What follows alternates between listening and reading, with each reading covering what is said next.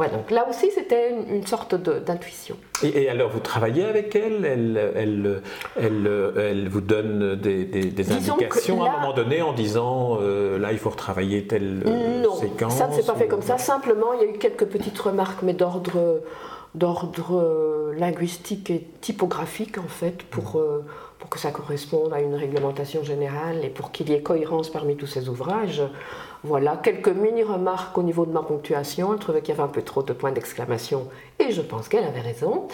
Mais sinon, au niveau du contenu, non, non. Elle a, elle a trouvé que c'était un roman bien construit. euh, Donc elle a été telle qu'elle. Oui, oui, oui, telle oui, qu'elle. Voilà. Alors, euh, venons-en maintenant alors à, à cette autre euh, facette Volet. de, de votre, de votre activité d'écrivain, c'est le théâtre. Oui. Alors le théâtre, là c'est tout à fait une autre, une autre démarche, ou est-ce que pour vous c'est complémentaire à, à- à l'écriture romanesque? C'est une, c'est une autre démarche et j'ai envie de dire que c'est quand même une toute autre écriture. L'écriture théâtrale n'a rien à voir avec l'écriture du roman ou de la nouvelle. La preuve, c'est quand vous lisez parfois un texte théâtral, quand vous lisez comme ça, vous trouvez que c'est d'une platitude pas possible. Parce que ce sont des textes qui sont... euh, je veux dire, l'écriture est souvent assez proche d'une certaine langue parlée, je dis assez proche, et cette écriture demande justement la théâtralisation, demande d'être dite par la bouche des, des comédiens et demande à justement à être mise en scène. C'est alors qu'elle prend vraiment de l'ampleur et c'est alors que ce- toute sa richesse sonore peut vraiment euh, s'épanouir. Est-ce que je me trompe en, en- en disant, parce que je, n'ai- je, je- je- je réouvre ici une petite brochure que vous avez publiée, Oui. votre théâtre est surtout du monologue, ou est-ce que je me trompe? Euh, surtout, du, du moins, les pièces qui ont été, qui ont été créées. Qui ont été quand notamment même Souriez, vous vieillissez. Souriez, vous vieillissez. Et bien justement, là, c'est un exemple de, de commande thématique. Ah voilà, Voilà. Et donc, un jour, j'ai reçu un coup de fil d'une d'une metteuse en scène française et qui, qui cherchait un auteur euh, capable d'écrire une pièce sur le vieillissement. Je dis capable parce que c'est un thème qui n'est pas, qui n'est pas hyper facile, qu'il faut savoir aborder. Et j'ai réfléchi, mais tout de suite j'ai été très très tentée. Et puis je l'ai rapidement rencontrée, elle et la comédienne qui avait eu la première euh, cette idée, ce désir de, de, jouer, de jouer dans une pièce consacrée au, vieillissement. Et alors, euh, ça, dès qu'on s'est vu, on a senti qu'on allait vraiment travailler ensemble. Ça, c'était vraiment extraordinaire. Et alors, c'est, une des belles aventures dans, ma vie. Euh, Donc, j'ai écrit ce texte. Je l'ai écrit à Rome. À l'Academia Belgica, où j'étais en résidence. Et c'était une écriture où je, me sentais, j'avais l'énergie du diable pour écrire ce. Enfin, j'ai beaucoup d'énergie, mais, là, je sentais que, que je fonçais bien, que ça éclatait bien, et qu'est-ce que je me suis amusée. J'ai pleuré aussi à certains moments. Et donc, la pièce a été créée en 2007. Elle a tourné pendant plus de trois ans et demi. Elle était jouée notamment au Festival d'Avignon en 2009. Donc là, c'est quand même une sorte de victoire. Ah, Et nous avons été consécration, tout à fait invités. Donc, tout à fait invités. Donc, grande chance, la grande, grande expérience. Puis, euh, c'est pas fini parce que hum, elle est parue en roumain. Donc, avec un peu de chance, elle pourrait être créée en roumain. Euh, elle vient d'être traduite en néerlandais et elle sera créée en néerlandais. Et à l'automne, le texte sort en anglais chez un éditeur de Toronto. Donc c'est Oui, donc est- c'est- une pièce qui a une belle, Oui, voilà. une, une belle, un beau destin, une belle, Oui, oui. Une, une belle vie. Ça, c'est magnifique, ça. Ah oui, oui, ça, oui, oui. En plus, comme partage avec, euh, avec les gens de théâtre, hein, avec euh, cette metteuse en scène, avec ma comédienne, c'est des partages qui sont très très forts. Et alors, en tant qu'auteur, vous, vous, vous avez suivi un peu le- la, la mise en place de la pièce, sa Un mise en petit peu. Je ne suis pas du, du type Le- euh, intrusif. Euh, J'ai vraiment horreur. J'aurais horreur de déranger l'équipe en, en venant à toutes les, les répétitions. Mais disons que j'aime bien, j'aime bien rencontrer l'équipe euh, dès le départ, euh, à la première ou la deuxième lec- lecture à la table, pour voir si le démarrage est bon. Donc avec le metteur en scène et avec le ou les comédiens. Et puis j'aime bien insister une répétition plus ou moins à la moitié des répétitions. Et puis, euh, et puis, et puis je fais confiance, ou je- je- j'ai mis quelques, quelques, quelques commentaires. Le cas échéant, ça vous permet de, de, de, réaligner une phrase sur le, sur, le, sur le phrasé ou sur la manière de parler du comédien ça, ça ou de la comédienne. parce qu'il arrive qu'une phrase ne soit pas assez sonore, et voilà, ça m'a échappé, et c'est les comédiens évidemment qui s'en rendent compte. Alors en théâtre, euh, je cite d'autres de, vos pièces Hortense Tapétiance, Pulchérie et Poulchérie. Là, il y a deux personnages. Gilles et Giroflée, Pieds nus dans la lumière, et puis ce Souriez, vous vieillissez, qui a été publié chez Memory Press. Alors Memory Press, c'est quoi comme euh, maison d'édition C'est une maison de, la province de Luxembourg. Et, en fait, là, il y a eu. Euh, une sorte de, concertation au niveau de la province de Luxembourg. Parce que ma comédienne est de cette province, sa compagnie théâtrale est établie dans cette province, et, donc ça formait un, tout, si vous voulez. Voilà, et la province de Luxembourg nous a aidés aussi. Donc c'était dans un cadre très, particulier, très Parce Que publier le théâtre, c'est quelque chose qui est assez, assez difficile. C'est un peu comme publier la poésie, c'est quelque chose qui est. Ben, Vous avez quand même des éditeurs spécialisés en théâtre, hein, comme Émile Lorsman, hein, c'est quand même un éditeur vraiment très important. Alors j'aimerais qu'on on, termine cet entretien avec une, une, euh, anthologie dans laquelle vous paraissez, et, là ça m'a un peu surpris parce que je vous connaissais comme euh, mhm. romancière, mhm. comme auteur de théâtre, davantage d'ailleurs que comme romancière. Et puis là, dans Piquet des euh, chez Espace Nord, cette anthologie que Colette Nismazur et Christian Mazur ont... Christian, Libens, Colette et Christian Libens ont, ont. Là, je vous retrouve avec euh, uh-huh. un, poème. Euh, alors, vous trouvez dans une anthologie de poésie, euh, ça, fait quoi? Oh ben, Ça me paraît naturel. C'est-à-dire, je précise, c'est que j'ai commencé en fait par écrire de la poésie. Et ça dès mon enfance. J'ai retrouvé des textes, des petits poèmes, on va dire un petit peu ridicules, enfin des textes d'enfants, et ça a été mes premiers pas. Donc on ne renie pas ce genre de choses finalement. Hein. Et, et, puis, par après, mes premiers livres qui ont paru, c'était des recueils de poésie. Et je pense qu'en travaillant la poésie, euh, c'était aussi pour moi un, travail d'identité. Je pense que ça m'a permis de, de, mieux me connaître même si bon, c'était pas une démarche euh, narcissique ou, égoïste, parce que je pense que j'interpelle beaucoup les lecteurs, mais il y avait quand même, je pense, une, une certaine recherche au niveau de ma propre identité. Et puis j'ai peu à peu lâché la poésie pour la prose, les nouvelles, et puis et alors, comment s'est fait le choix? Parce qu'il y a un seul texte, il n'a pas de titre, euh, il tient en neuf euh, vers. Comment s'est fait ce, choix de ce, de ce Je suis incapable de, vous, répondre. Vous, n'avez pas été impliqué Non, non, pas du tout. Euh, Simplement, ce petit texte est extrait d'un recueil qui s'appelle Neige de boule. Donc, Neige de boule, et pas boule de neige, Neige de boule, et qui était paru à mai à la Maison de, de la Poésie il y a un certain temps. En 1989, si je vois bien votre... Et c'est des, petits textes, je dirais, un petit peu teintés de, surréalisme. Parce que je crois que je suis quand même une légèrement apparenté au, surréalisme, ça fait partie de notre substrat. Oui, absolument. Alors vos, autres recueils, La péniche ferveur, paru à Paris dans une maison qui s'appelle Chambellan en 1978, Le cerfeuil émeraude à Bruxelles cette fois-ci en 81, Neige de boule, on vient d'en parler en 89, mhm.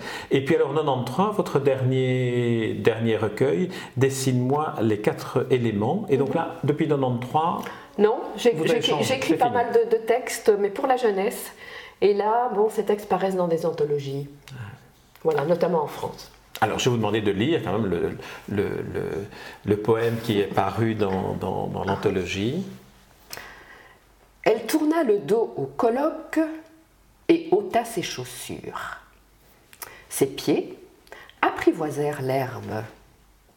Elle sut qu'elle avait échappé de justesse à la mort.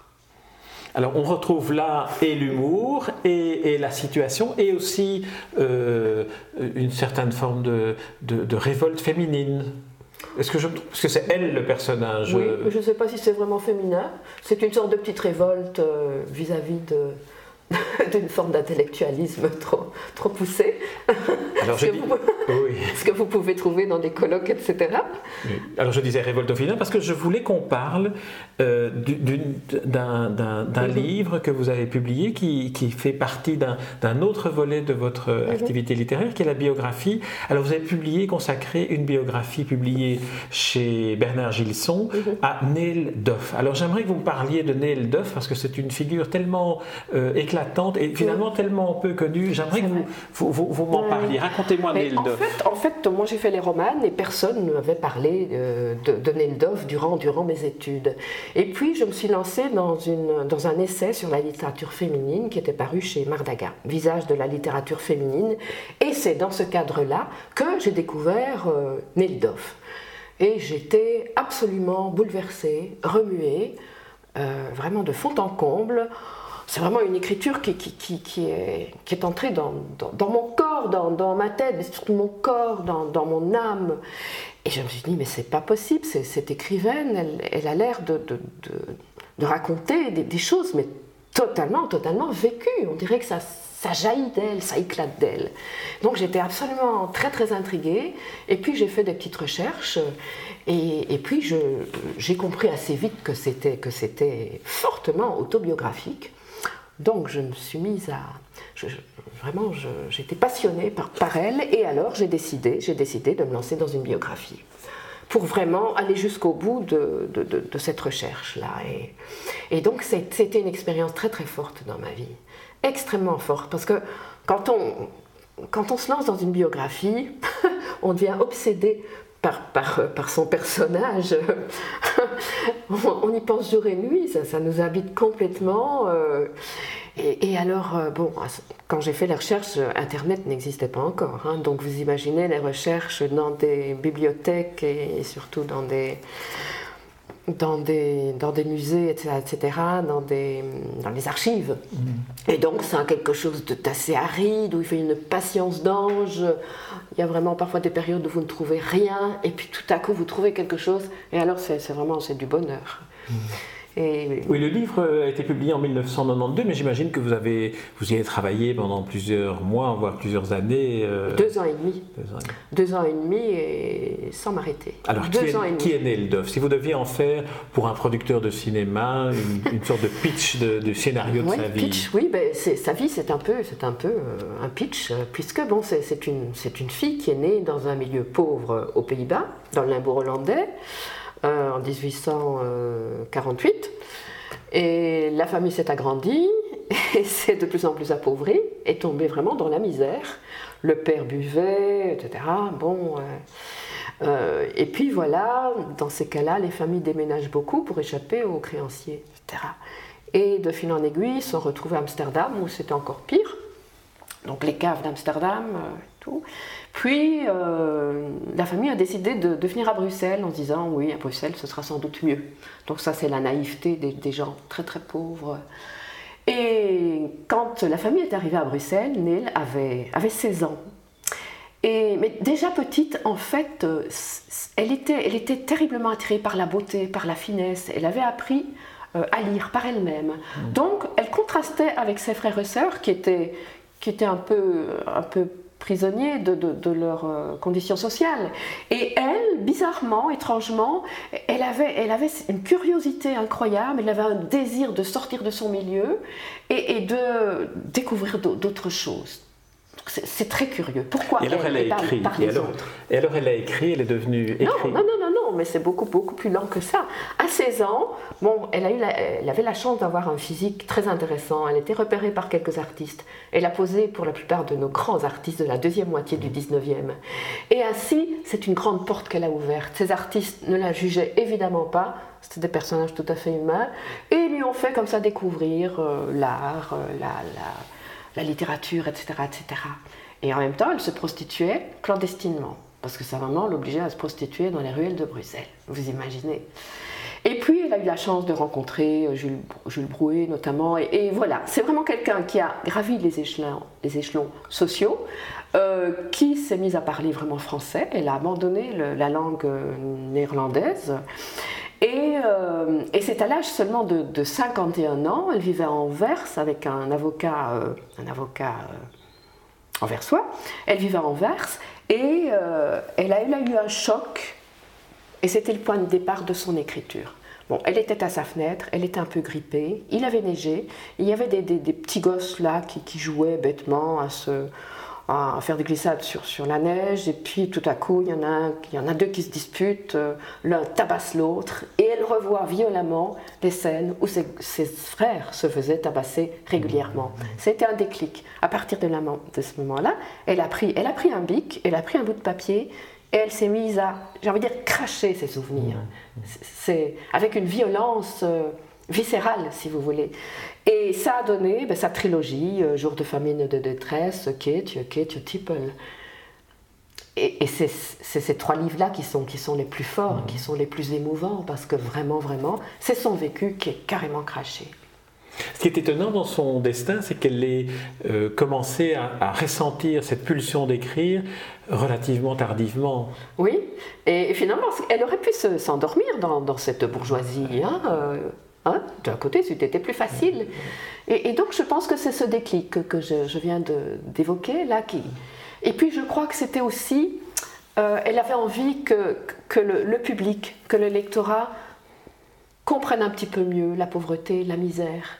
Et donc là, il y avait une démarche un petit peu d'ordre social, mais je veux dire pas intellectuel, mais social, une démarche humaine je dirais. Alors vous, vous avez lu cette trilogie.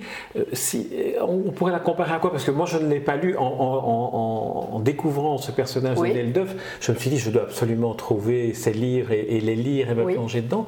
Euh, je n'ai pas encore réussi à, les trouver. C'est quoi comme... Euh, on peut comparer ça à, Zola, à Maupassant Non, parce que vous savez que Zola n'est pas, pas né dans, non, non, non, la misère. non, non, non. non. Raconte, en fait, on, on serait tenté à la, classer dans la, littérature prolétarienne. Hein.